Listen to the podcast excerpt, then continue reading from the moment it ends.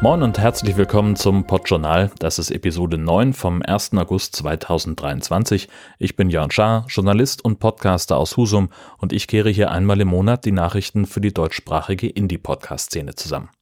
Diesmal geht es um einen runden Geburtstag, Podcasts auf Uhren und um die nächste Podlove-Version. Die braucht nämlich noch ein bisschen Hilfe. Und jetzt geht's los. Im Juli hat Podcasting seinen 20. Geburtstag gefeiert. Am 9. Juli 2003 hat Christopher Leiden die erste Audiodatei über einen RSS-Feed verteilt und das Podcasting genannt. Und deswegen hat ihn James Critland in seiner Show Podnews Weekly Review dazu interviewt. Co-Host war Rob Greenlee, der auch sehr früh im Podcast-Game dabei war und es immer noch ist.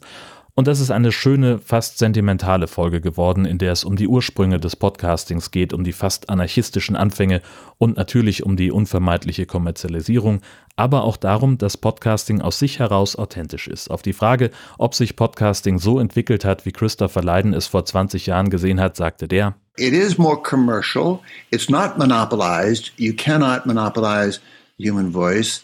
And it's still growing. I mean, this is a very fluid world of media. But I think if the Marshall landed and said, take me to your real voices to get the pulse of this nation, I'd say try the podcasts. Also er sagt, es ist größer und kommerzieller, als er dachte, aber es gibt kein Monopol, weil man eben die Stimme der Menschen nicht monopolisieren kann. Und wenn heute Marsmenschen landen würden und sagen würden, bringt uns zu eurer echten Stimme, dann würde er sagen, hört doch mal Podcast. Also eine ganz tolle Folge, die ist sehr analytisch, gleichzeitig sehr, sehr liebevoll. Ich finde eine dringende Hörempfehlung und deswegen verlinke ich sowohl die Originalquelle auf weekly.podnews.net als auch die Episode bei FÜD. Pocketcast gibt es jetzt auch auf Wear OS. Das ist das Betriebssystem für die Smartwatches von Samsung und Google. Und wenn ich sowas hätte, würde ich das vermutlich interessanter finden. Aber ich bin ehrlich gesagt gespannt, wie interessant das breite Publikum dieses Features findet, denn um Pocketcasts auch auf der Smartwatch nutzen zu können, ist ein Plus-Account notwendig und der kostet stolze 44 Euro pro Jahr, wenn man jährlich abrechnet. Vor wenigen Tagen ist in Sibbese bei Ahlfeld das Podstock Festival zu Ende gegangen. Drei Tage lang ging es da um Podcasting, um Essen und Quatsch. Das war wirklich großartig. Und zu den Vorträgen gehörte auch ein Ask Us Anything vom Ultraschall-Team, Workshops zu besseren Podcast-Covers oder Sharepics für Social Media.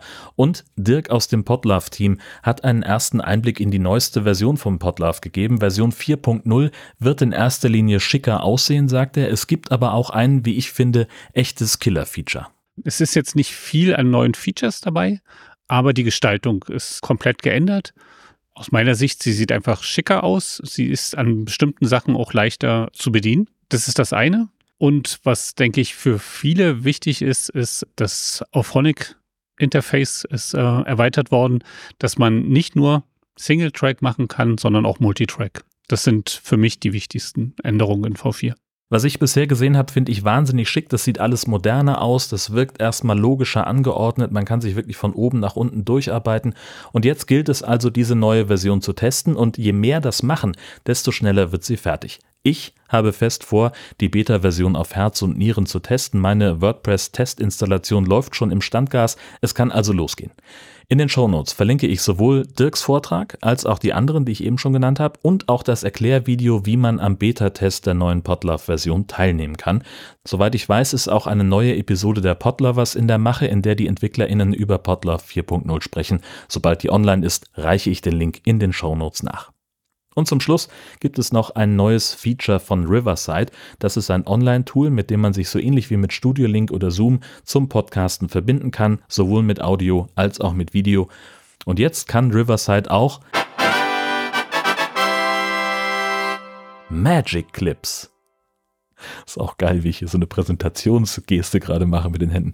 Egal. Also Magic Clips ist nach eigenen Angaben eine Funktion, durch die man mit einem Klick kurze Teaser-Videos für Social Media erzeugen können soll. Und das alles natürlich mit der magischen Kraft der künstlichen Intelligenz. Riverside verspricht, dass ihre KI die interessantesten Stellen einer Aufzeichnung erkennt und dann als Video zur Verfügung stellt. Wer schon ein Riverside-Konto hat, kann dieses Feature kostenlos testen. Sagt mir dann gern Bescheid, wie es funktioniert hat. Denn das war's auch schon wieder für diesen Monat. Themenvorschläge und Kritik erreichen mich gerade am zuverlässigsten per Mail an redaktion.podjournal.de, denn meine Castopod-Instanz föderiert gerade nicht mit dem Fediverse. Techniker ist informiert. Das heißt aber auch nur, ich kann gerade nicht lesen, was ihr an podjournal.podjournal.de schreibt. Ansonsten bin ich at chaos.social bei Mastodon. Es gibt auch noch einen Twitter-Account von mir, aber der ist eigentlich ziemlich stillgelegt und die nächste Episode erscheint dann planmäßig am 1. September. Bis dann. Thank you